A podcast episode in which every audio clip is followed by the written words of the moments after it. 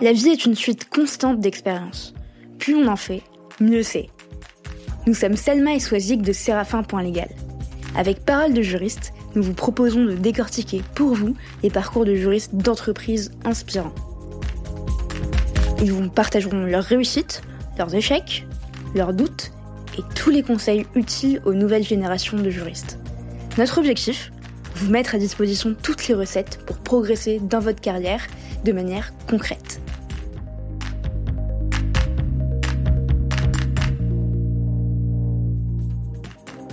83% des juristes se disent insatisfaits de leur processus contractuel et j'imagine que certains d'entre vous en font partie. Oui, vous qui m'écoutez. Vous qui en avez marre des tâches chronophages et fastidieuses sans aucune valeur ajoutée. Vous qui n'arrivez pas à retrouver certains contrats éparpillés dans les fichiers ou les ordinateurs de vos collègues. Vous qui rappelez pour la vingtième fois à Pierre de l'équipe commerciale que c'est bien vous qui êtes en charge des contrats liés aux achats indirects. Ou encore vous qui avez été informé la veille pour le lendemain de l'échéance d'un contrat et qui n'avez pas pu le gérer aussi bien que vous le souhaitiez. Chez Séraphin Légal, nous pensons que tout ça n'a plus de place dans votre quotidien et notre logiciel de gestion de contrat est justement conçu pour vous simplifier la vie et celle de vos interlocuteurs. Pour en savoir plus, n'hésitez pas à nous contacter. Nous vous avons laissé toutes les infos en description d'épisode. Bonne écoute.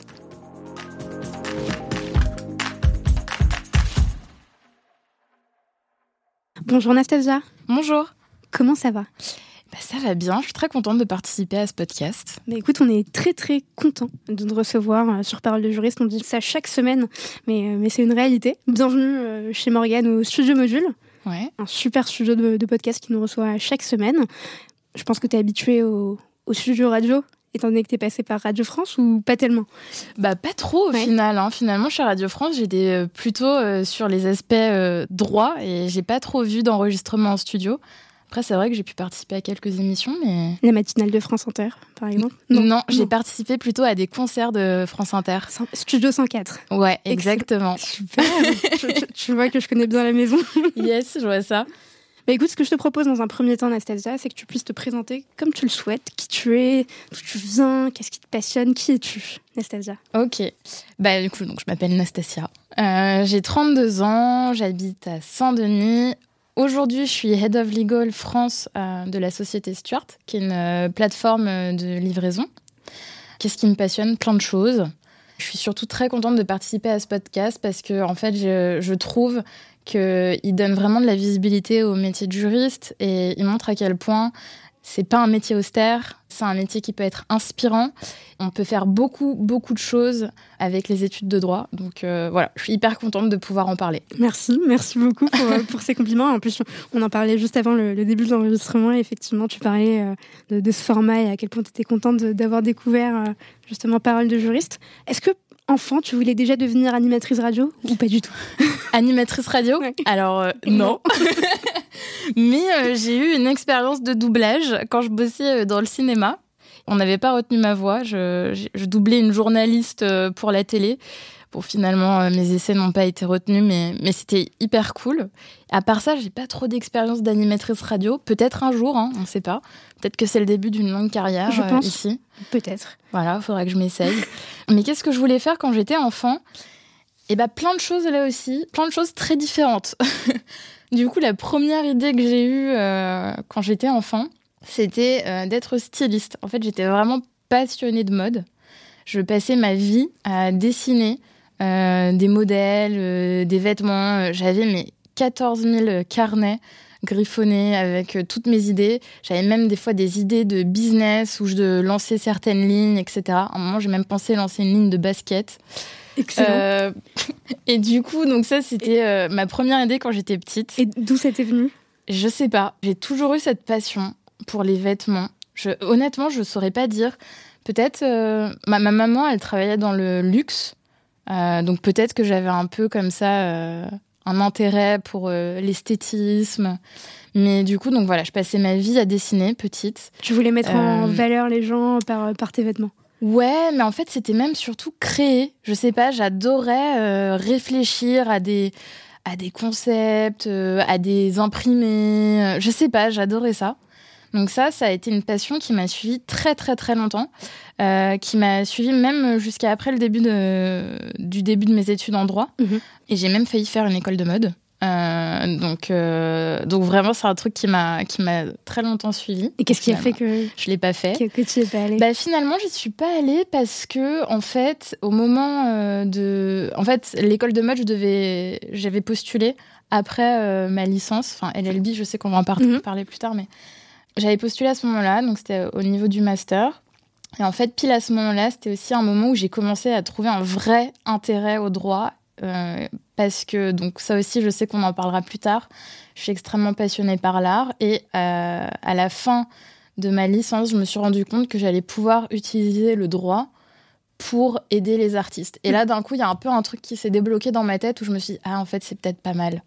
Et, donc, finalement, j'avais été prise à cette école qui s'appelle ESMOD. Et j'y suis pas allée parce que j'ai préféré poursuivre mon master en propriété intellectuelle. Et là, c'est ouvert un autre monde à moi. Euh, où j'ai commencé à bosser euh, pour des sociétés de production dans le cinéma. Bon, après, j'ai commencé à Radio France, etc. Mais, euh, mais donc voilà. Donc finalement, pas styliste. D'accord. Et il y avait d'autres idées aussi. à un moment, je voulais être radiologue. Donc rien à voir. J'ai fait mon stage de troisième dans un cabinet de radiologie. Et là, pareil, ça m'a. Finalement, ça m'a pas plu du tout parce que c'était. Bah, évidemment, tout le monde s'en doute, c'est un univers extrêmement lourd. Hein, je veux dire, on est mm. entouré de, de la maladie. Et d'un coup, de voir euh, la réalité de cet univers-là, j'ai compris que c'était pas forcément pour moi. Après, c'est un super beau métier et j'ai adoré mon stage. Euh, voilà, j'ai pu euh, voir le travail de médecins formidables mm-hmm. qui diagnostiquaient des maladies, etc. Mais je me suis dit non, pour moi, honnêtement, je pense pas être armée pour vivre ça au quotidien. Donc, j'ai évacué ça. Et finalement, il restait plus que deux voies parce que il y avait donc styliste et la troisième option qui était déjà juriste d'entreprise. Ok. Donc celle-ci, je l'ai pas découverte euh, quand j'étais en primaire. Hein, je vais être tout à fait honnête. Celle-ci, je l'ai découverte grâce à un conseiller d'orientation quand j'étais en troisième. En fait, j'ai toujours aimé parler, écrire. Les mots, ça a toujours été un truc que j'adorais. J'étais plutôt bonne élève aussi. Et donc, euh, en troisième, je savais pas trop ce que je voulais faire. Et on avait eu cet entretien avec un conseiller d'orientation. Et j'avais rempli un questionnaire. Et parmi euh, les, les, possibilités par rapport à mon profil, etc., était ressorti le métier du juriste d'entreprise. Et, euh, et j'avoue que je me suis dit, ouais, ça a l'air vraiment. Ouais, en fait, je me suis dit, ah ouais, ça a l'air trop bien. Parce que dans mon, dans mon esprit, je sais pas, je me voyais trop businesswoman.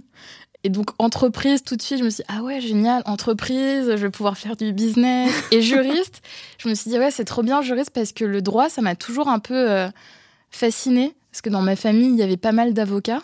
D'accord. Et donc, c'est quand même un truc euh, auquel j'étais assez sensibilisée. Et mon père, il est dans les affaires aussi. Donc, euh, on parlait beaucoup de, de procès, d'avocats à la maison. Donc, c'était quelque chose qui me parlait. Mhm. Et donc, juriste d'entreprise, je me suis dit, ah ouais, ça a l'air vraiment chouette. Parce que avocat, déjà, j'étais là, hmm, je suis pas sûre que ce soit vraiment ça que j'aime, euh, d'être euh, juste le conseiller juridique en dehors d'une société. alors que le concept de juriste, c'est d'être le conseiller juridique, mais dans la société. Tu faisais déjà cette différence en troisième entre euh, les avocats, conseils, plutôt côté entreprise, et puis les autres plutôt côté particulier. Ouais, ouais. parce qu'en fait, je me suis beaucoup, beaucoup documentée justement quand euh, elle m'a sorti les différentes euh, options, cette conseillère d'orientation. En fait, j'avais regardé juriste d'entreprise, j'étais pas sûre de savoir ce que ça voulait dire. Et euh, donc, j'ai beaucoup, beaucoup cherché. Je me souviens, je suis même allée à un salon et, et j'avais demandé en fait aux gens, parce que c'était effectivement au départ un petit peu difficile pour moi de comprendre la différence. Je me mhm. mais en fait, c'est quoi la différence entre avocat et juriste d'entreprise? Et quand ils m'ont expliqué, je me suis dit, ah ouais, ça a l'air trop bien, euh, j'ai trop envie de faire ça. Et voilà, et au final, aujourd'hui, euh, bah, je suis juriste. Tu, l'as annoncé à ta famille d'avocats, et alors comment ils l'ont pris? Ah bah alors moi, ma famille, pendant longtemps, ils m'ont dit non, mais vraiment, euh, passe le barreau, fais avocat. non, mais c'est bien avocat, tu seras indépendante. Euh, et, c'est vrai, euh, mmh. c'est très bien avocat. Hein. Je, pense que c'est un super beau métier. Euh, c'est vrai que l'indépendance du métier d'avocat, c'est un truc qui pourrait beaucoup me plaire. Mais sur le positionnement, pour le moment, je dis, je dis pas mm. que toute la vie ce sera ça, mais pour le moment, j'aime mieux le positionnement du juriste. J'aime bien être dans le mouvement, j'aime bien être dans le, dans le business d'une société, j'aime bien pouvoir parler avec des gens qui sont pas des juristes. Mm. Euh, et quand on est avocat, on est un petit peu extérieur euh, et pour le moment, c'est pas c'est pas ce qui me plaît le plus. C'est pas c'est pas ce qui te passionne le plus pour l'instant, mais ça pourra arriver peut-être dans les années à venir. Ouais, on sait jamais. La vie est longue. Hein. très bien, Drahi est associé bientôt. Euh, bientôt. Ok, très bien. Et justement, tu nous parlais de ton, de ton LLB, de tes études. Il me semble que tu as un parcours universitaire qui est assez atypique parce que tu n'as pas tout de suite commencé euh, tes études de droit en France. Est-ce que tu peux nous raconter un peu cette, euh, cette période? Ouais. alors moi, j'ai commencé mes études en Angleterre, du coup, à King's College. j'ai fait un LLB. En fait, c'est l'équivalent de la licence en, mhm en droit. Enfin, c'est pas exactement la licence parce qu'en vrai, en France, avec une licence, on peut pas encore exercer. Mhm. Euh, en Angleterre, avec un LLB, en fait, c'est le diplôme qui nous permet ensuite de passer un, diplôme qualifiant et donc de devenir euh, juriste ou, euh, ou avocat. Il y a une différence avec un bachelor ou C'est un bachelor. un bachelor. Ouais, exactement. et donc du coup, j'ai commencé par par là. Alors pourquoi j'ai commencé par là euh, Depuis que, pareil, depuis que j'étais petite, je sais pas pourquoi, mon rêve c'était de partir vivre à l'étranger et de parler anglais couramment. Je sais pas pourquoi. Donc euh, voilà. Et depuis que j'étais petite, j'écoutais beaucoup de musique anglo-saxonne. J'essayais vraiment d'apprendre la langue. Et, en fait, je me suis aussi prise de passion pendant l'adolescence euh, pour les groupes de musique anglais. Et donc mon but, avec mes études, c'était de concilier les études, l'apprentissage du droit, parce que ça y est, à ce moment-là, j'avais pris ma décision, j'allais étudier le droit. Et ma passion pour euh, l'Angleterre, les groupes anglais, la mode, parce que pour moi, Londres, c'était vraiment la ville où il y avait euh, toute l'excentricité euh, et tous les concerts de musique possibles et imaginables. Et du coup, bah, j'ai commencé par là. j'ai adoré mes études en Angleterre. Euh, je sais que ça, on a des questions après qui vont parler de ça, mais je t'en prie, vas-y. L'expérience euh, d'études en Angleterre, elle est fantastique euh, pour un pour un élève, et j'ai envie de dire d'autant plus pour un élève français qui vient du système français, c'est que c'est un système très positif. Mhm. les profs encouragent énormément. Il y a très peu de feedback négatif, donc en fait, ça permet aux élèves de prendre confiance en eux, de s'améliorer, de développer aussi un esprit critique parce qu'on n'a pas peur justement euh, d'être euh, descendu par le prof. Mhm. Et donc c'était génial. On a beaucoup moins d'heures de cours aussi qu'en France. Euh, pas parce qu'on travaille moins, parce qu'en fait la façon de travailler là-bas, c'est qu'on a des cours magistraux. On mhm. doit en avoir quinzaine d'heures par semaine. Et le reste, on considère que c'est du travail personnel, ce qu'ils appellent des readings, où en fait on doit lire des livres pour s'informer sur tel ou tel sujet. Et je trouve que c'est une méthode d'apprentissage qui est géniale parce que dès le départ, en fait, dès le début de mes études, j'ai commencé à développer un peu cet esprit de OK, il faut que je me débrouille, que j'aille chercher les infos, que peut-être je questionne ce que je lis. Et, euh, et ça, c'était pas, euh, c'était pas une méthode euh, que j'avais rencontrée en France jusqu'au lycée, quoi. Et t'as un souvenir justement de tes, tes premières heures en amphi à Londres? Parce que, enfin, tu débarques, t'as 18 ans, tu débarques à Londres, tu connais probablement personne. Ouais tu parles la langue, mais bon, c'est pas, c'est pas ta langue natale, donc euh, c'est encore un peu compliqué peut-être.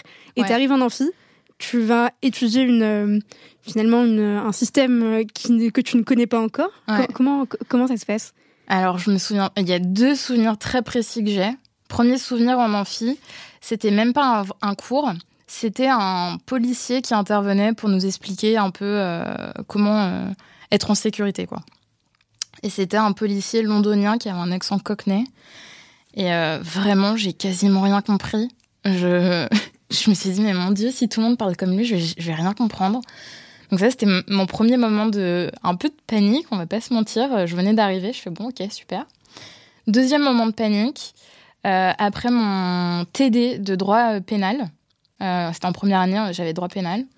Le, le chargé de TD commence à nous parler de, de tout le système de cours en Angleterre.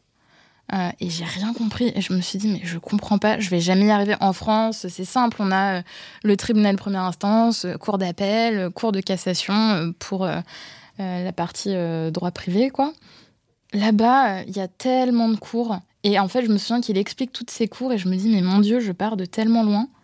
Et, euh, et bon, finalement, ça l'a fait, quoi. Mais je me souviens qu'en sortant de, de cet TD, j'ai appelé mes parents pour, euh, pour leur dire waouh. Sortez-moi de là. Je sais pas si je vais y arriver.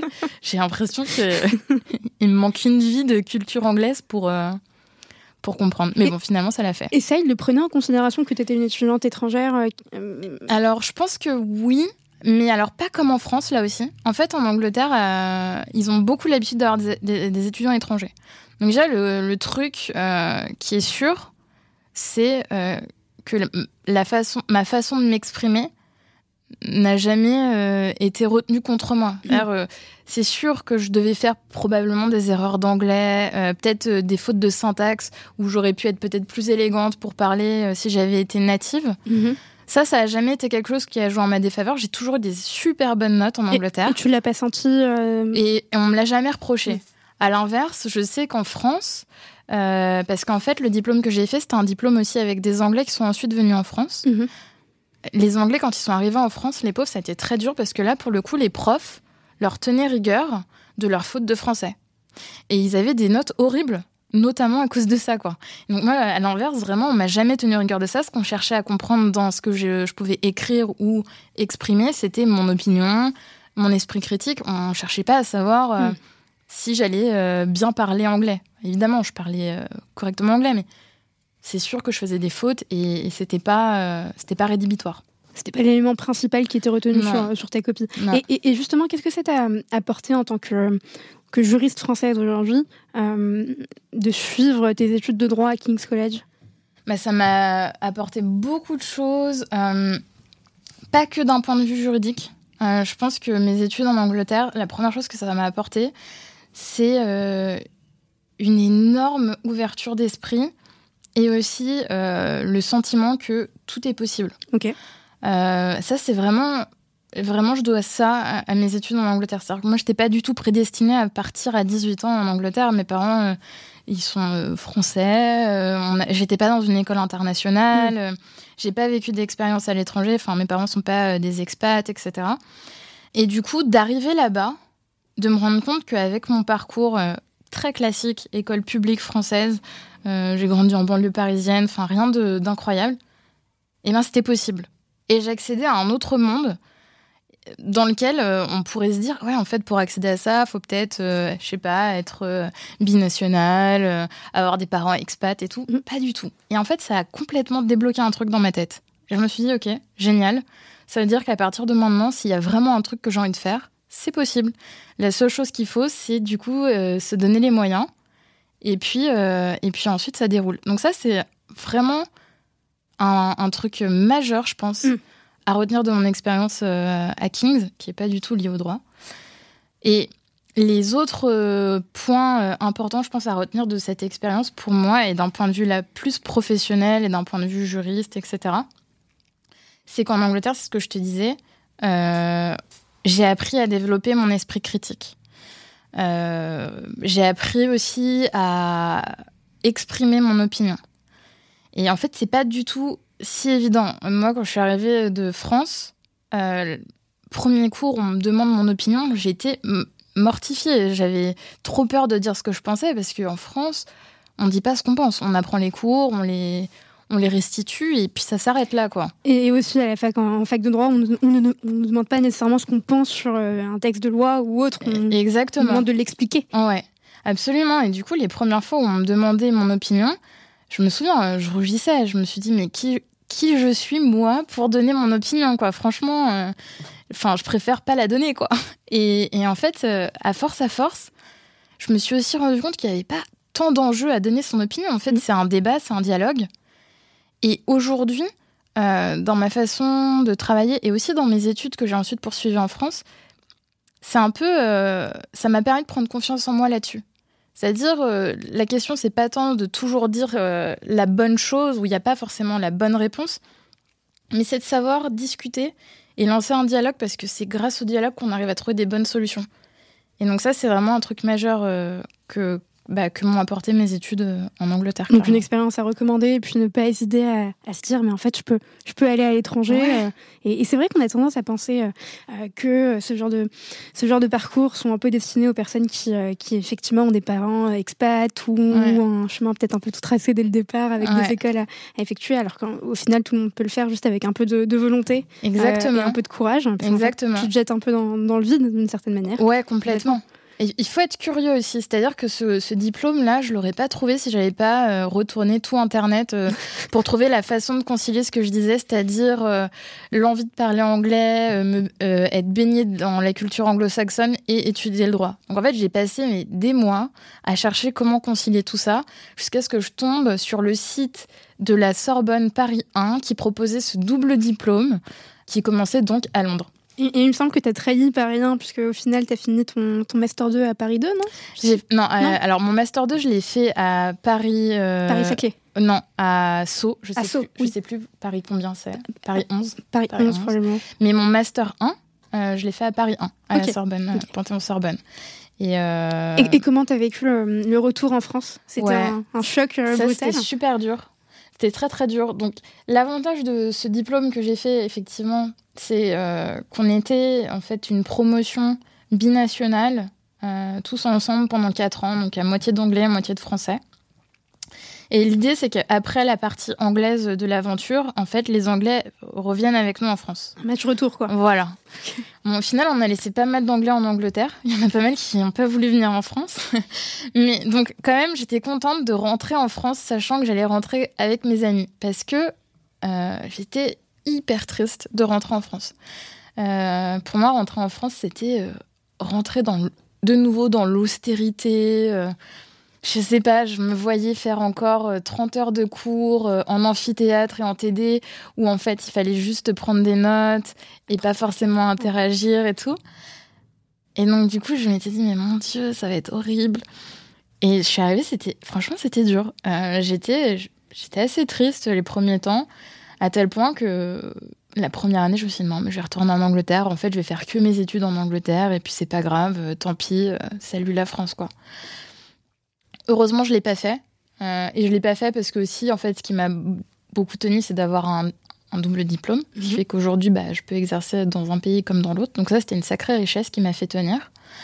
et, et, ce qui m'a fait tenir aussi au fur et à mesure du temps, c'est ce que je dis tout le temps aux étrangers qui viennent à Paris, c'est que Paris, c'est un peu une ville qui se mérite. C'est-à-dire qu'au fur et à mesure que j'étais là, euh, à Paris, finalement, je, commençais à apprécier de plus en plus aussi euh, ce que la ville euh, avait à m'offrir et aussi ce que l'enseignement à la française avait à m'offrir.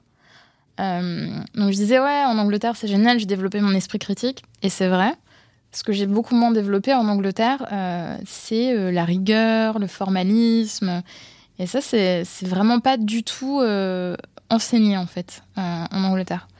En France, à l'inverse, ça, c'est un truc hyper important. C'est-à-dire que mes premiers cours, c'était des cours de méthode sur comment on écrit un commentaire d'arrêt, comment on écrit une dissertation.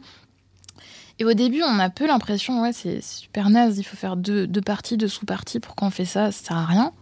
Et en fait, plus on applique la méthode, plus on se rend compte que la méthode a de la force aussi pour véhiculer le contenu. Ça structure la pensée, ça structure. Exactement. Et, c'est là où je me suis rendu compte de la puissance d'allier les deux euh, façons en fait de travailler. C'est à la fois effectivement ne pas perdre cet esprit critique, mhm. toujours euh, continuer de questionner euh, ce qu'on apprend, comment on le fait, comment on restitue, et en même temps rentrer dans certains codes. Ça permet justement d'exprimer tout ça avec encore plus de force. Et, et c'est là où je me suis dit c'est génial d'avoir les deux et en fait, à la fin de mon master en France, j'étais trop contente finalement d'avoir les deux et, j'avais plus envie de partir de Paris, quoi. Très bien. Euh, donc en 2014, tu prépares euh, le CRFPA, tu l'obtiens, bravo, et t'intègres l'EDAC à, à Viroflay. Euh, et donc tu obtiens derrière aussi donc, le, le CAPA. Et t'as pas décidé de continuer euh, sur cette voie, même si euh, toute ta famille t'y encourageait. Euh, par téléphone, tu me disais, je ne, je, ne, me suis pas reconnue dans cette profession. J'ai jamais voulu devenir avocate, en quelque sorte. Pourquoi? Bah, En fait, ce qui s'est passé, c'est que moi, le choix de passer mon CRFPA et donc d'obtenir le CAPA, hein, si j'allais jusqu'au bout, ça a toujours été un choix stratégique. En fait, moi, mon plan, depuis le début de mes études en droit, c'était de pas me limiter à un territoire. ça explique donc ce double diplôme, etc. Le seul problème du droit, c'est que c'est un marché très local. Et, en fait, la, la, façon la plus simple de voyager avec un diplôme en droit, c'est d'avoir le titre d'avocat. Mhm. Parce qu'il existe des passerelles entre des barreaux. Je sais qu'à l'époque où justement j'avais euh, engagé cette démarche de, de CAPA, je me posais la question de partir euh, à Montréal. Mon frère habite à Montréal et je m'étais dit, ah ouais, pourquoi pas bosser à Montréal? Et, c'est là où j'ai vu qu'en fait, il y a beaucoup de passerelles entre les barreaux euh, de pays différents. Mhm. Donc j'ai passé mon, mon, CAPA pour ça. Je me suis dit, ok, génial, si demain je veux partir de France, et ben en fait, avec mon CAPA, j'aurais plus qu'à passer des équivalences dans chacun des pays. Pour exercer en tant qu'avocat ou en tant que juriste? Alors du, coup, toujours en tant que juriste. Toujours en, tant que juriste. Mais là aussi, c'est un peu une particularité française. Mhm. C'est que le métier de juriste en tant que tel, sans euh, avoir besoin de passer le, le CAPA, en fait, ça n'existe quasiment qu'en France. Dans la plupart des pays, pour exercer un métier juridique de juriste, en fait, il faut être avocat. Donc du coup, ça faisait sens. C'est-à-dire que d'avoir le CAPA, ça me permettait d'exercer aussi comme juriste à l'étranger. quoi. Ok. Et, ça a été vraiment ça la motivation euh, de, ma démarche de passer euh, le CAPA. Très clair. Et justement, euh, après le CAPA, tu as, rejoint directement après Radio France en, tant que, en tant que juriste. Donc, ça a été tes, premières années d'expérience au, sein de, au sein de la maison de la radio, c'est bon ouais, ça? C'est ça. Super. Et, et en mai 2018, alors tu quittes totalement Paris, Radio France, euh, la France de manière générale. Tu t'es installé à Tel Aviv. Ouais. Superbe ville. Moi, j'aimerais beaucoup aller visiter Tel Aviv. J'espère pouvoir avoir, l'occasion de, le faire. Et donc, tu rejoins Fiverr. C'est un des fleurons de la tech israélienne. C'est un peu l'équivalent de Malte euh, ici en France. Et d'ailleurs, Fiverr est arrivé en France euh, et s'est lancé en France. Est-ce que tu pourrais justement nous expliquer dans un premier temps Fiverr, qu'est-ce que c'est? Et puis, Qu'est-ce que tu faisais en tant que policier spécialiste chez, chez, Fiverr Quelles sont les différences entre le métier de juriste et, ce métier-là bah, Alors en fait, euh, ce qui s'est passé après ma première expérience donc chez Radio France, euh, c'est que, bon, en fait, moi je suis hyper curieuse. Hein, donc euh, c'est pour ça aussi que j'ai fait pas mal de. J'ai eu pas mal d'expériences professionnelles différentes. Donc après Radio France, j'avais envie d'autre chose. Et ce que je disais tout à l'heure, moi, je, me voyais travailler à l'étranger. Et donc finalement, Radio France, bah, c'était quand même très franco-français. J'ai adoré, hein, j'ai appris plein de choses. Mais j'avais envie de renouer avec ce côté euh, plus euh, international auquel j'avais été habituée de par mes études, puis aussi de par mon environnement. Euh, parce qu'évidemment, si je fais un... le fait d'avoir fait un double diplôme fait que j'avais des amis un peu partout, mm. ma famille aussi, il y a des gens un peu partout. Donc ce truc-là me manquait. Euh, et, un des pays dans lesquels euh, il était possible pour moi de m'exporter, on va dire d'un point de vue papier, mhm. sans avoir à faire trop de démarches euh, compliquées, c'était l'Israël. il se trouve aussi qu'Israël, c'était une très bonne opportunité parce que c'est le pays peut-être le plus dynamique d'un point de vue tech et mhm. d'un point de vue startup. Et c'était aussi un univers que j'avais envie d'explorer extrêmement anglo-saxon dans extrêmement anglo-saxon. Donc là aussi en fait je pouvais aller travailler là-bas en parlant anglais euh, sans avoir besoin de parler hébreu ou une autre langue. Donc en fait pour plein de raisons ce pays faisait sens. Et ensuite alors comment je suis arrivée chez Fiverr policier spécialiste? Euh, donc Fiverr me plaisait énormément parce que c'est une marketplace donc pour les freelances. Je trouve ça génial en fait que grâce à cette solution des freelances puissent euh, rencontrer une clientèle bien plus étendue que s'ils devaient euh, appliquer euh, des techniques plus traditionnelles de démarchage. Donc déjà rien que là, j'avais adoré. D'un point de vue plus personnel, je me disais ah si un jour moi je suis indépendante, je trouve ça génial, je pourrais trop utiliser cette plateforme. en fait, j'avais trop aimé le projet. Et ensuite, le défi c'était de savoir ok qu'est-ce que je peux faire pour une société étrangère? Parce qu'il n'y avait pas de poste ouvert euh. Bah, il n'y avait pas de poste ouvert. Et, euh, et c'est ce que je disais tout à l'heure. En fait, c'est quand même un défi de s'exporter en ayant un diplôme en droit. C'est En fait, euh, mon diplôme français et mon diplôme anglais en droit, mhm. je peux m'en servir si je fais pas d'équivalence en France et en Angleterre. Donc, donc en Israël, je pouvais pas m'en servir. Sauf à faire une équivalence. Mais j'étais pas encore rentrée dans ces démarches-là. Enfin, j'en étais pas là. Et euh, du coup, j'avais euh, contacté Fiverr. Et il se trouve qu'au moment où je les ai contactés, ils avaient un besoin euh, pour rationaliser leur politique de publication. Et, et, ça faisait quand même sens pour quelqu'un qui avait un, un cursus en droit d'occuper ce poste. parce que du coup, de quoi on parle? On parle de règles euh, applicable au site internet. Mhm. On parle de réfléchir à ce qu'on autorise ou pas comme contenu. On parle de tenir à jour euh, cette politique de publication, etc. Et donc c'est vrai que bah, mon, mon expérience en, tant que, que juriste euh, m'aidait à, mener euh, tout ça à bien. Et donc, c'est ce que j'ai fait pendant un an. Euh, euh, j'ai pu travailler sur l'ensemble des politiques de publication du site. j'ai créé beaucoup, du coup, de contenu aussi de, de, training, je sais pas comment.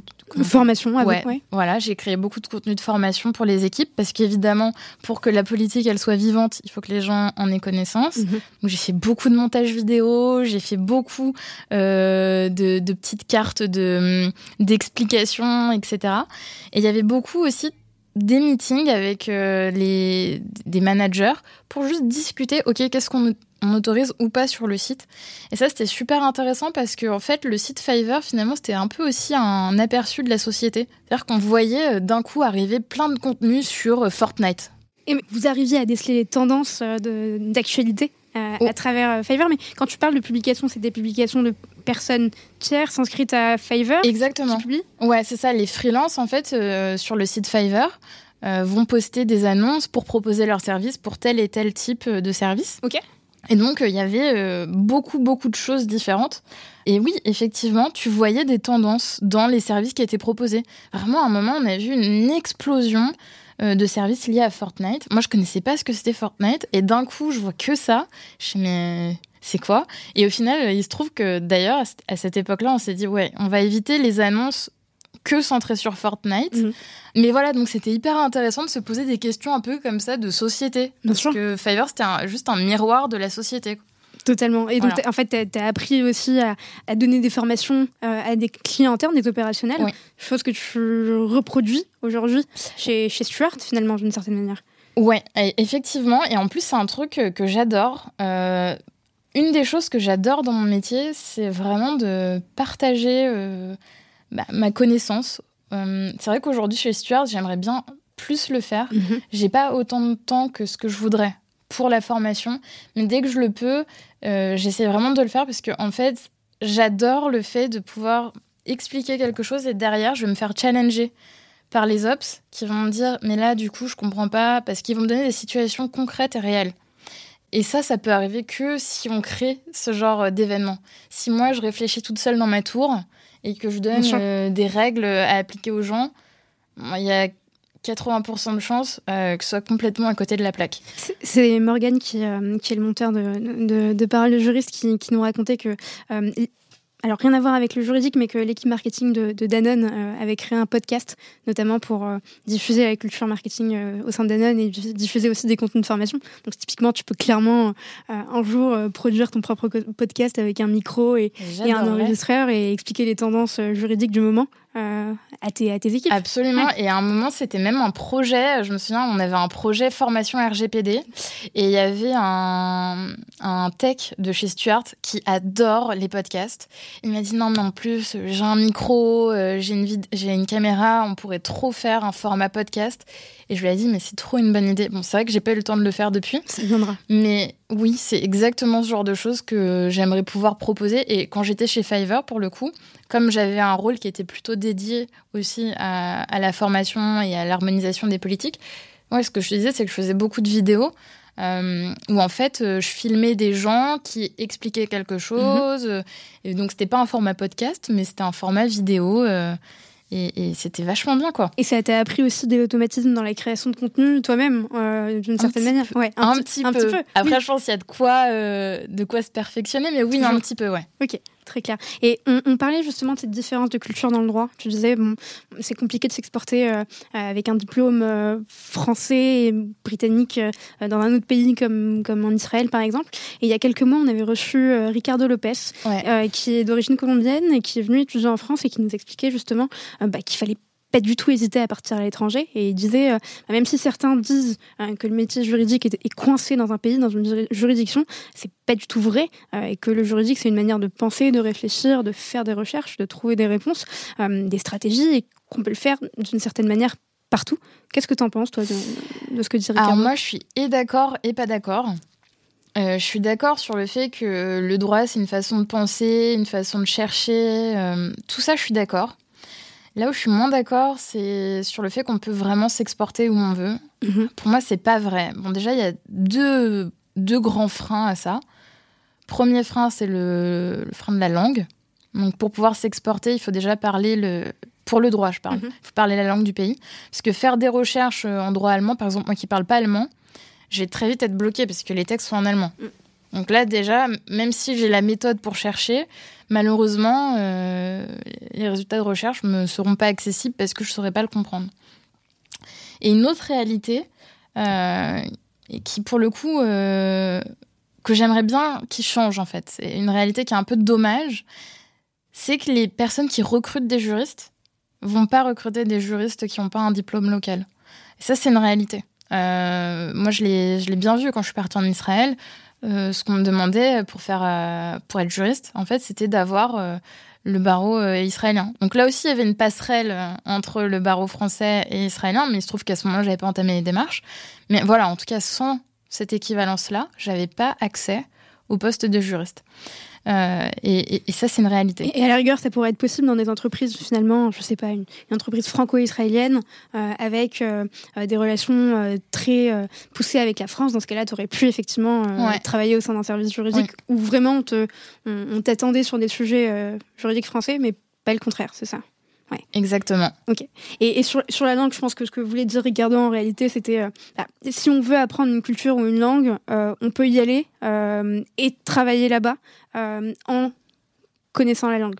je, pense que c'est plutôt le, sens de, ces propos. Ouais, et du coup, ça, c'est probablement vrai, même si, bon, je pense que c'est pas si évident. Après, c'est possible que dans les pays hispanophones, il y a peut-être une plus grande proximité euh, culturelle qui fait que les diplômes en droit euh, voyagent mieux. Mhm. en fait, je me suis jamais posé la question pour la Belgique. Peut-être que je pourrais travailler en Belgique en français.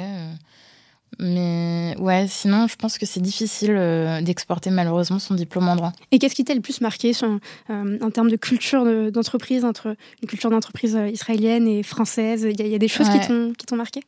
Oui, alors bah, les Israéliens, c'est des personnes euh, très directes. Euh, il y a un concept euh, israélien qui s'appelle la chutzpah, ça s'appelle le culot. Mhm. Les gens vivent, vivent au culot. Donc, dans toutes les interactions, il faut être prêt à, recevoir parfois les choses qui sont délivrées de manière très cash. Donc, ça, c'est une grosse différence parce qu'en France, on est quand même plutôt bien élevé. on fait quand même attention à ce qu'on dit, à la façon dont on le dit. Donc ça, c'est une grosse, grosse différence. Après, quand même, l'avantage euh, de la façon de travailler à la française, c'est que mm, on est quand même relativement organisé euh, naturellement. Euh, un Israélien sera peut-être un peu moins organisé naturellement, sauf à, rentrer dans certains process et tout, mais il y a ce truc-là qui est quand même assez agréable, je trouve, chez, chez les Français. Même si effectivement, tu étais dans deux structures un peu différentes, parce que tu es passé de la maison de la radio qui qui est un organisme public, d'ailleurs. Et euh, ah oui, alors ça c'est deux mondes différents. Ah oui. Alors si je compare euh, Radio France et Fiverr, là effectivement je, je passe d'un monde à un autre. Après, si je compare euh, Fiverr à Stuart, on est sur des modes de fonctionnement assez similaires mm. quand même dans la façon de travailler. La seule chose effectivement qui change, c'est juste qu'un Israélien va parler de manière très très directe, très frontale. Euh, et quand on quand on le sait pas, parfois on peut être un peu heurté. T'as le souvenir d'une première réunion où tu t'es pris un, Non, j'ai même pas de souvenir, mais en fait c'était tellement quotidien. Euh, même dans ma vie personnelle, je veux dire, les gens n'ont pas euh, pas les mêmes filtres quoi. voilà, c'est un pays. Il faut, faut, être prêt. Il faut être prêt, voilà. faut le savoir. faut le savoir, exactement. ok, très bien. Et, et juste après Fiverr, donc tu es T'es arrivé chez Stuart. Stuart, je pense que tout le monde connaît. C'est le leader européen de la livraison à la demande et du dernier kilomètre. Euh, vous êtes parti du constat que d'ici 5 ans, le nombre de colis livrés sera multiplié par deux. Euh, votre mission, c'est de proposer un nouveau modèle de livraison rapide, respectueux euh, de l'environnement et adapté aux besoins des professionnels. Finalement, Stuart, c'est plusieurs offres. C'est une offre ship from store au départ d'un magasin, une offre de livraison au départ des entrepôts urbains, et puis aussi une offre Stuart XL de livraison de colis volumineux. C'est 700 employés, une implantation dans 6 pays, 8000 clients, on les connaît tous, Frichti, Franprix, Monceau, euh, épicerie d'ailleurs. Je me suis fait livrer mes, dernières capsules Nespresso par, par Stuart euh, ah donc, euh, ou encore Nike. Donc c'est un secteur qui, qui, ne cesse de croître en ce moment. Euh, on le voit. Il y a aussi la, montée du quick commerce et, et tout le monde s'intéresse finalement à ces nouvelles modalités de, de, livraison qui sont rentrées dans notre quotidien et encore plus depuis, euh, depuis le confinement, même si c'était déjà d'actualité avant. Euh, il me semble que tu es la première ou, en tout cas la deuxième recrue juridique de l'équipe. donc j'imagine qu'il y avait quand même tout à construire. c'est ça qui t'a donné envie de, rejoindre une, aventure Stuart, c'est, de venir et de, structurer le service juridique d'une scale-up, parce que finalement c'est une scale-up Stuart. Absolument. En fait, Fiverr, le poste que j'avais pris, c'était pareil, c'était une, création de poste où il y avait tout à faire. Et en fait, c'est là où j'ai remarqué que j'adorais euh, justement tout créer de, zéro. Et donc ce que je recherchais euh, dans, mon poste en France, euh, de retour en France, c'était quelque chose là aussi où il y allait avoir à, tout créer. Je, voulais presque une page blanche, quoi. Et, et, donc ça, ça a été un des gros arguments pour rejoindre Stuart. mais après, ce qui s'est passé quand même, c'est que j'ai quand même eu un véritable coup de cœur aussi pendant mes entretiens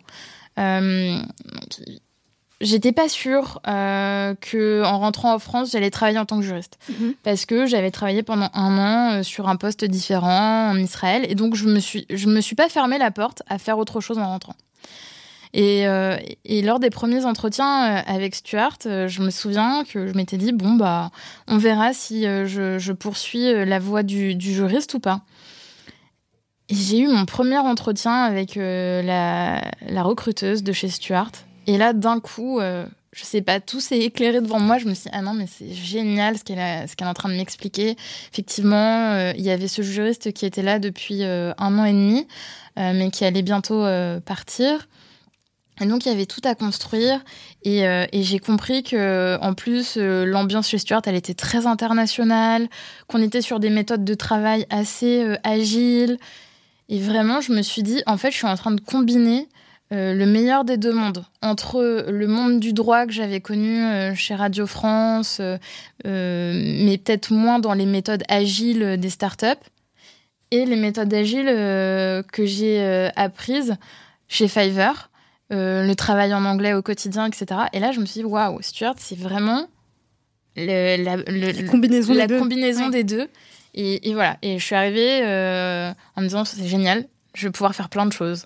Excellent. Et donc, tu te souviens de, ton premier jour chez, chez Stuart? Comment, comment ça s'est passé? Ouais, je me souviens. Alors, mon premier jour chez Stuart, il faut faire un petit, un petit retour en arrière. Donc, Stuart fait partie du groupe Géopost, euh, La Poste. Euh, et en fait, au début, quand j'étais embauchée, je bossais et pour Stuart et pour Pickup. Donc, mon premier jour chez Stuart, en fait, c'était mon premier jour chez Pickup, où j'ai récupéré mon ordinateur, etc. T'as euh... Pickup ton ordinateur? Hein? T'as Pickup ton ordinateur? J'ai Pickup mon ordinateur chez Pickup.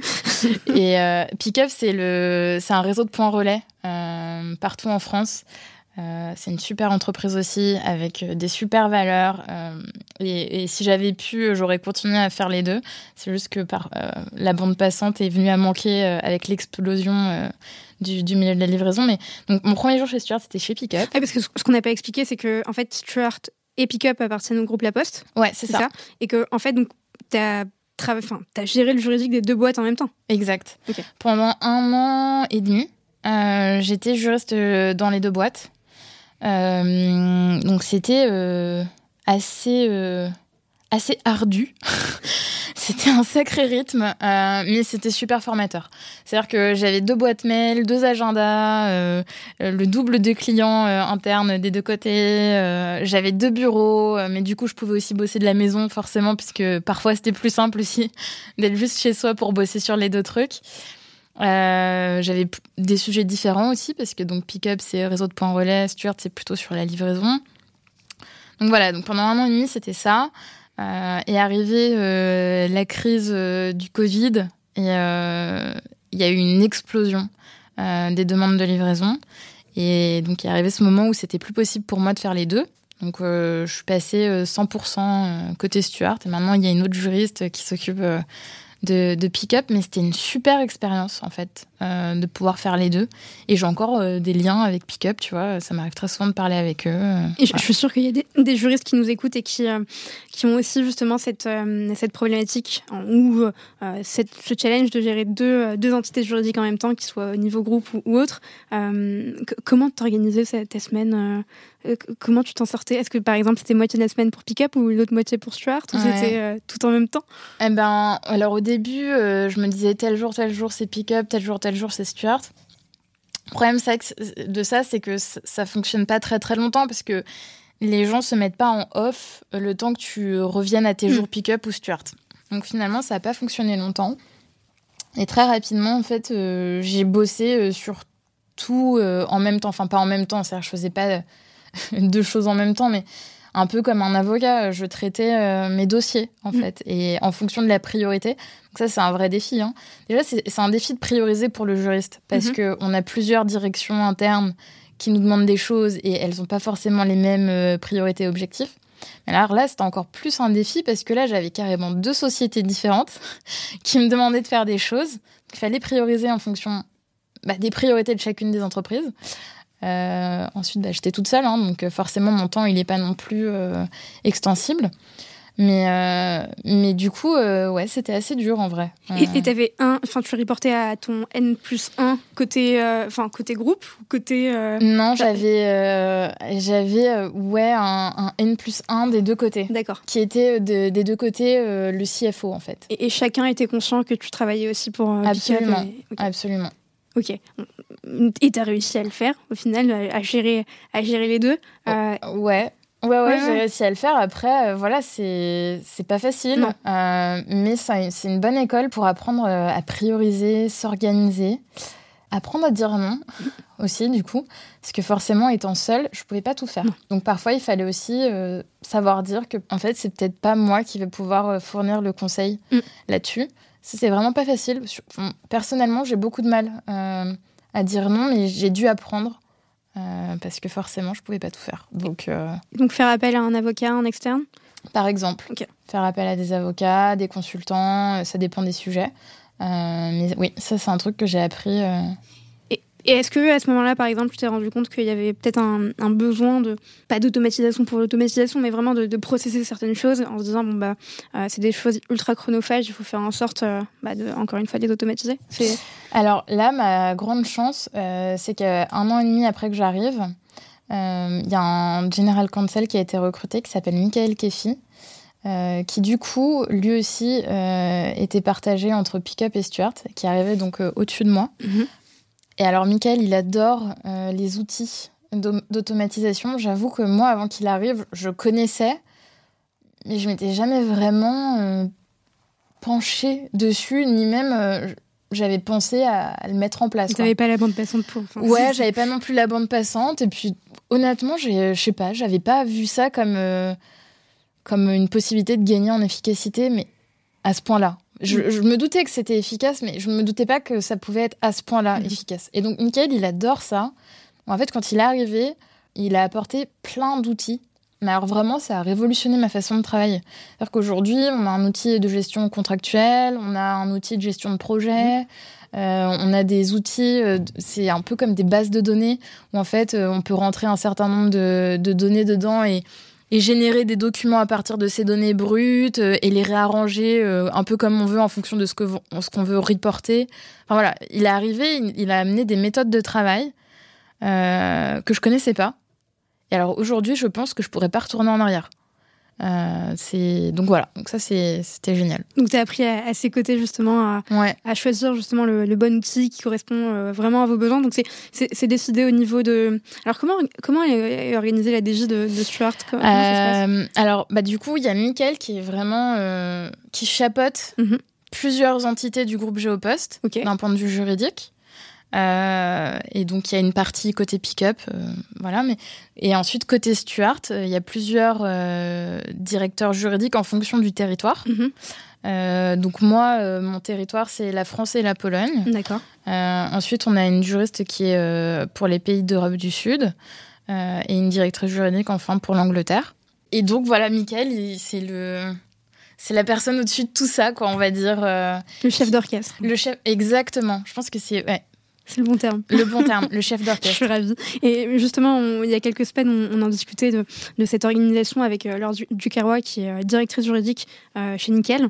Nickel, qui est une filiale de la BNP, et on parlait justement, enfin, nous expliquait que BNP Paribas, euh, c'était le premier employeur de, juristes en France, euh, et qu'ils se nourrissaient de, des ressources en interne qu'ils avaient pour euh, mutualiser leur expertise. Typiquement, je ne sais pas si tu as une problématique sur un sujet A que tu n'as jamais traité, bah, potentiellement que Michel en, Espagne, ou bien enfin, plutôt Carlos en Espagne pourra t'aider sur le sujet. Est-ce que c'est des choses que vous faites entre vous? Ouais, alors déjà, ce qui est super, c'est aussi, en plus de l'arrivée de Michael et de tous ces outils, ça aussi débloqué beaucoup, beaucoup de recrutement. Parce qu'en fait, pendant longtemps, euh, c'était que euh, Michael, euh, la directrice juridique anglaise et moi. Mhm. Et donc, d'un coup, il y a eu beaucoup plus de recrutement, ce qui, d'un coup, permettait aussi d'avoir d'autres interlocuteurs juridiques en interne. Donc, ça, c'est génial. Effectivement, nous, dans notre équipe, on échange énormément le savoir. et ce qui est bien, c'est qu'en plus, on a tous des nationalités différentes. Donc, on a des visions sur le droit aussi différentes. donc, ça, c'est top. Après, on a la chance de faire partie, pardon, du groupe Géopost. Géopost aussi a une direction juridique avec euh, des experts dans certains domaines. Donc là aussi, ça m'arrive régulièrement, euh, notamment sur des aspects, tu vois, euh, droit fiscal, les aspects corporate, de faire appel aux juristes de Géopost. Donc ça, c'est top. Et, et, et, puis, ouais, voilà, on, on, partage comme ça. Vous mutualisez, vous partagez. Ouais. Ok, très bien. Et on, en parlait tout à l'heure, euh, en mars 2020, enfin, après, même pendant le confinement, il y a eu une explosion sur la demande de livraison. Euh, à quel moment, justement, tu, commences à te rendre compte à la fin de, cette première année qu'il se passe un truc euh, et il va falloir réagir très rapidement? Bah, honnêtement, finalement, je sais pas si on a été préparé, mais j'ai pas été si surprise que ça. Euh, alors, je ne saurais pas t'expliquer pourquoi, euh, mais. Je pense que tu, fais partie de, de, la, enfin, tu es la seule personne parmi les 60 millions de Français qui, n'a pas été surprise. non, mais alors, bien sûr, la ah. crise du Covid, oui, j'ai été surprise. Mais après, sur l'impact que ça a eu mm. sur mon activité, alors, je sais pas si c'est parce que j'étais partagée entre plusieurs directions juridiques, que déjà je travaillais beaucoup à distance, qu'en plus chez Stuart et Pickup, on avait les outils pour travailler à distance.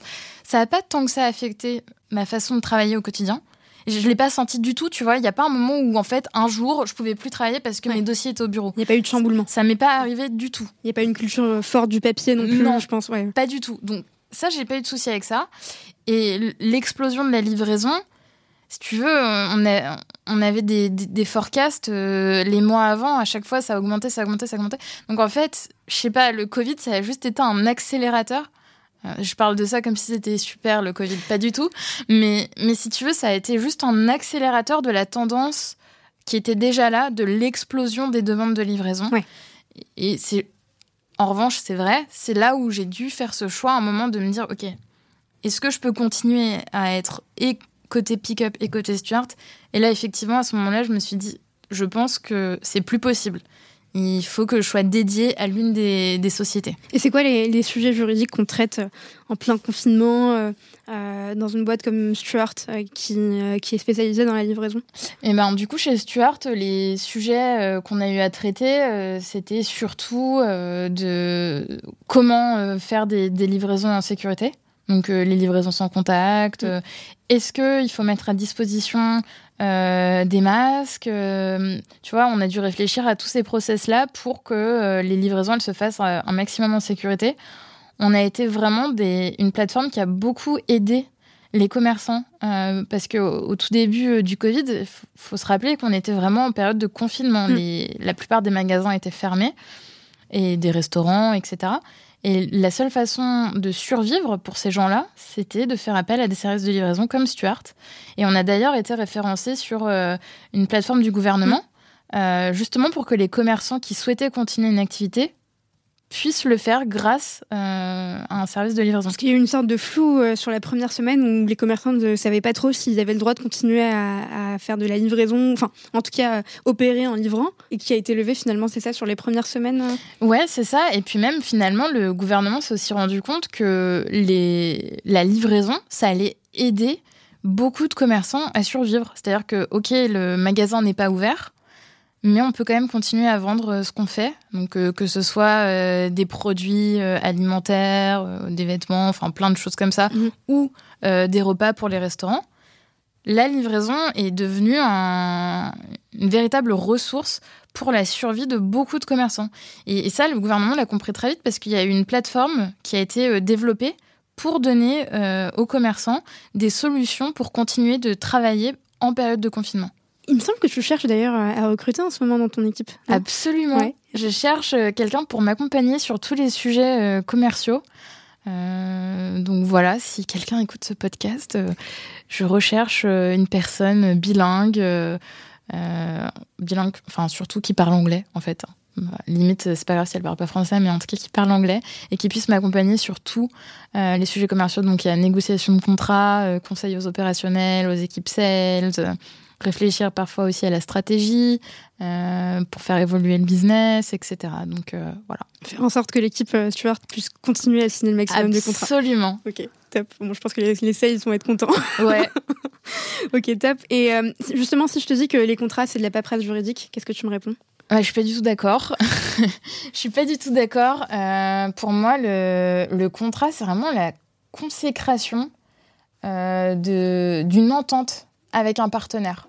Euh, donc si le contrat c'est que de la paperasse juridique, j'ai envie de dire autant pas signer de contrat, ça sert à rien, effectivement. Euh, le contrat, le but, c'est de se mettre d'accord avec son partenaire, de discuter beaucoup, euh, pour qu'à la fin on puisse écrire un papier qui s'appelle un contrat, qui entérine ce sur quoi on s'est mis d'accord. et c'est là toute la valeur du contrat.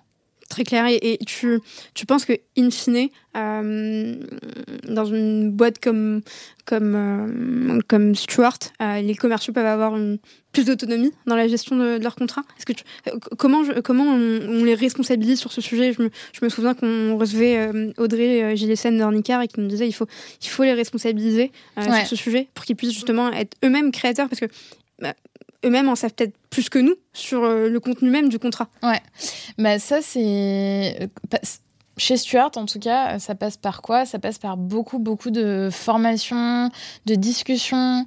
Euh, moi, ce que j'essaye de faire, c'est d'avoir des points hebdomadaires mhm. avec les head-off des départements qui sont mes plus gros clients internes pour pouvoir créer cette proximité et justement leur montrer à quel point euh, ça a de la valeur en fait de signer un contrat, qu'on n'est pas juste en train de signer un papier mm. euh, préformaté, euh, etc. Après, sur comment tu peux responsabiliser les équipes, notamment les équipes sales, je pense qu'il y a plusieurs choses. La première chose, c'est que les outils de gestion contractuelle sont des, sont des super leviers.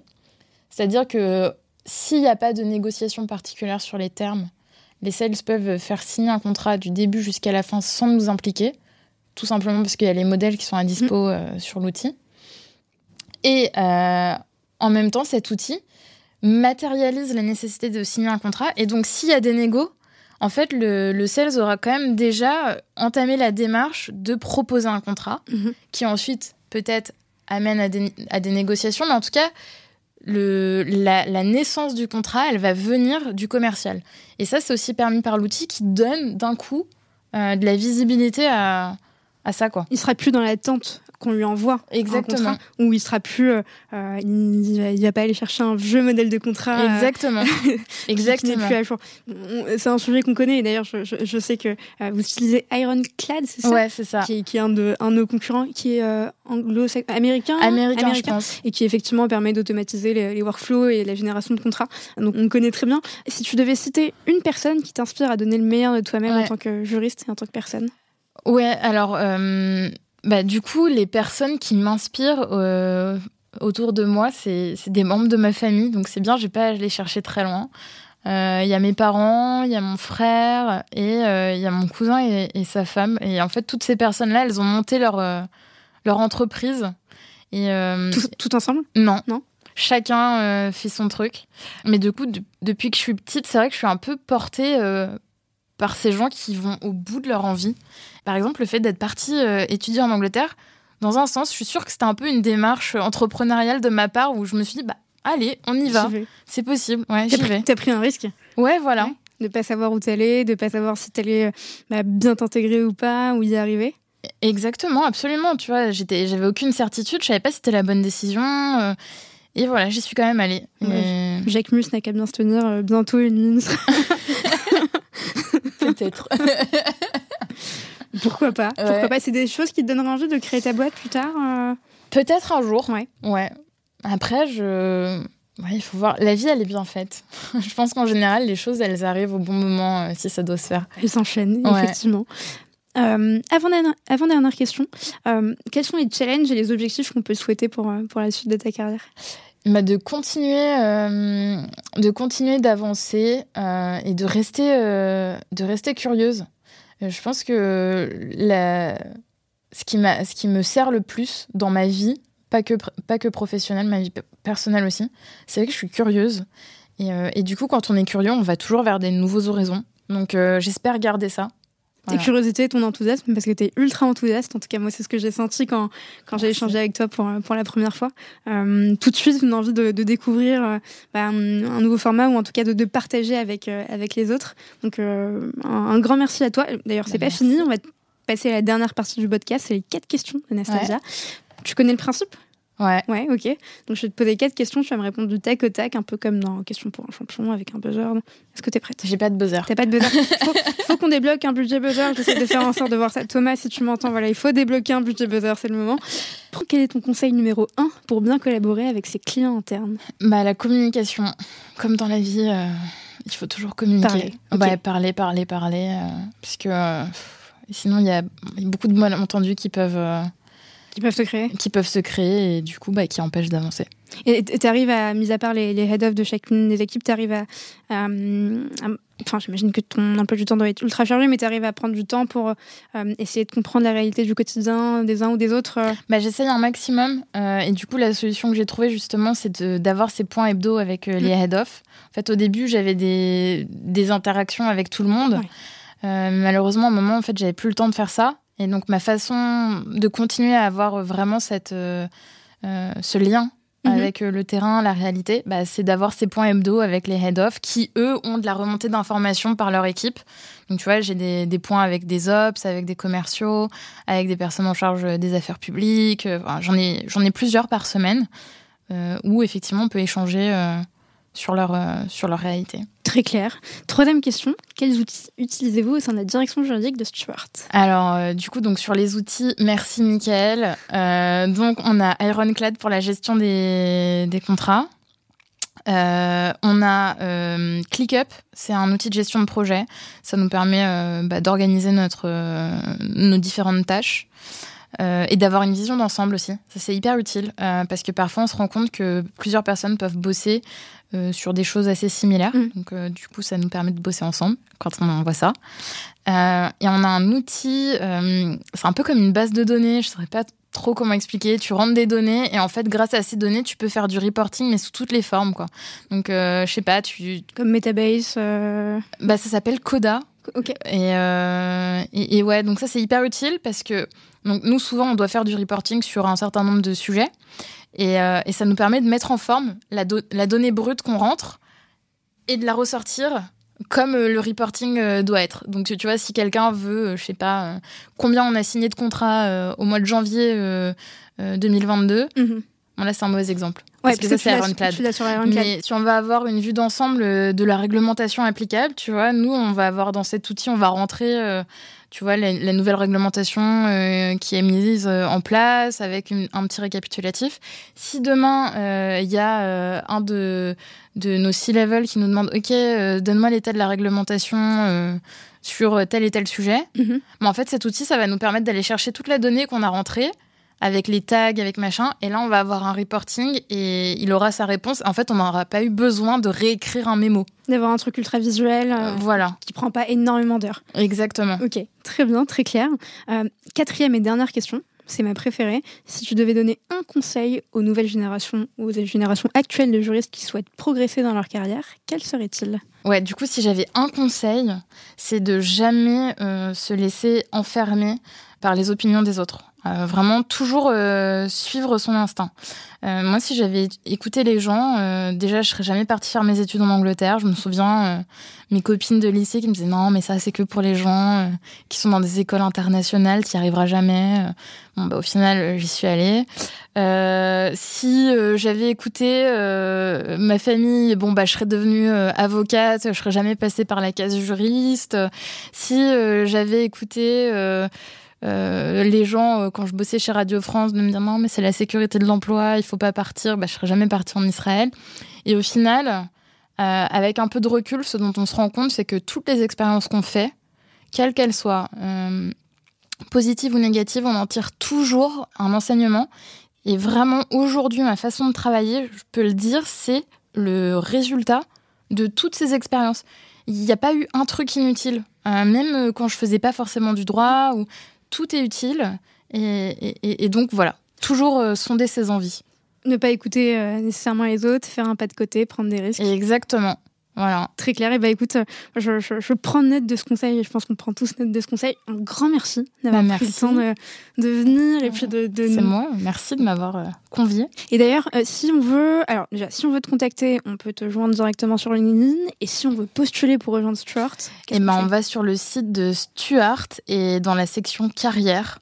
Et là, on va dans la section légale il y a le poste. Et d'ailleurs, c'est un super, euh, une superbe page de recrutement avec, euh, qui met en avant toutes les personnes chez Stuart, en tout cas une, partie avec des vidéos d'explications sur le métier, il me Exactement. Semble, Et mm. on a des super recruteurs aussi. Vraiment, on a une équipe de recrutement qui est fantastique. Moi, ce qui m'a donné envie de venir chez Stuart, enfin, c'est ce que je disais tout à l'heure, ça a été aussi mon premier entretien avec la recruteuse que j'ai trouvé, bah, qui s'appelle Sarah, qui est basée au Portugal, parce que maintenant on est au Portugal. Elle, elle, vivait en France et elle est partie au Portugal.